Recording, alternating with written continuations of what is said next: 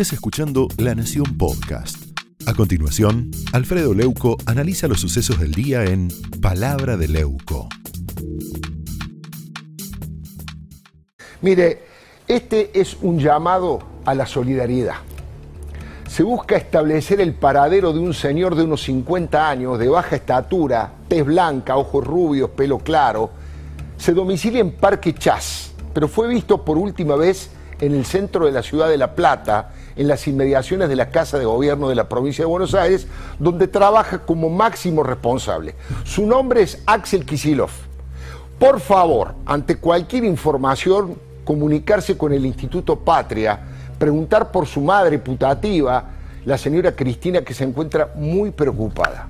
Mire, según Carlos Pañi escribió esta mañana, ella, Cristina, fue letal y terminante, montada en cólera, que es su estado natural, Cristina dijo que su otrora admirado Axel no sabe gobernar. No sabe gobernar. Me dan ganas de decirle chocolate por la noticia, Cristina.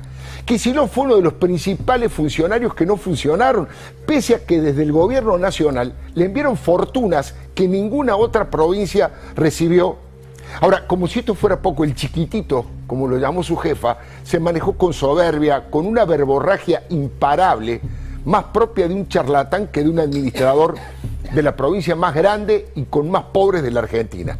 Ahora está callado, no se quedó mudo, ¿eh? no perdió la voz. Dicen que perdió la autoestima.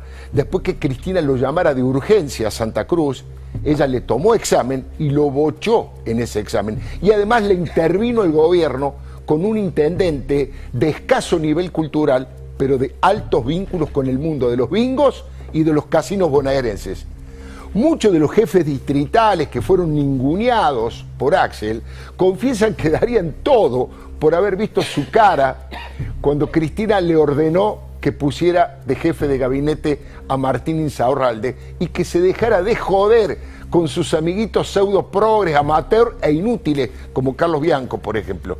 Mire, Axel es economista, es docente, es investigador, egresado del Colegio Nacional Buenos Aires. Ahora, a Martín Insaurralde, en cambio, no se le conocen estudios superiores y terminó el secundario en un colegio de Banfield, porque era intendente de Lomas de Zamora y tenía un gran respaldo en las urnas. Cristina tenía en la lista a Axel como candidato a presidente para el 2023, pero luego de la paliza electoral, donde perdió alrededor de 1.700.000 votos, Cristina degradó a Axel y lo subordinó a, Inzarra, Inzarralde, que se hizo famoso, ustedes saben, cuando se casó con la modelo Jessica Sirio. Tuvo que volver Axel del Sur con la cola entre las piernas, humillado por su lideresa. Esta vez la pasionaria del calafate, como dice Fernández Díaz, se apasionó contra Axel. Axel bajó su perfil a menos 10, casi no participa de ningún acto ni ningún discurso, todavía está confundido por el urnazo y por el cachetazo que le pegó Cristina. Encima, cuando los intendentes vieron que Cristina le soltó la mano a Axel y le abrió la puerta en Saurralde, muchos decidieron tomarse venganza frente a la altanería con que él trataba, con que el gobernador trataba a los demás, el gobernador ahora intervenido. El que más lejos llegó fue Ariel Sujarchuk, intendente de Escobar, que públicamente dijo que Axel se encerró junto a su anterior gabinete y que así no hay forma de revertir, de revertir la hecatombe electoral. Sujarchuk agregó que hablaba en nombre de muchos de sus pares que piensan de la misma manera, es decir, que Axel nos oía pero no nos escuchaba por lo bajo y en off, en off de récord, aseguran que Kisilov nunca trabajó en la actividad privada, nunca pagó sueldos, no manejó ni un kiosco y que demostró ser muy ineficaz a la hora de la gestión. Es decir, que los intendentes dicen lo mismo que dijo Cristina, no sabe gobernar. Hace cinco meses, cinco meses, en este tipo de columnas editoriales, yo decía que a Axel le faltaba gestión y le sobraba agresión se, recibió, se refirió varias veces a la ciudad de Buenos Aires como la madre de todos los contagios, casi como si Rodríguez Larreta gobernara una fábrica de COVID. Se dedicó a bajar línea apocalíptica para no abrir escuelas.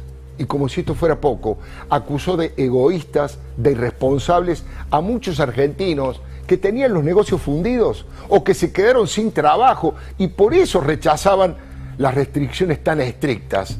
Ahora, era lo único que le faltaba para comprender que Axel está atrapado por arenas movedizas. Por eso se mueve poco, porque cada vez que se mueve se hunde más.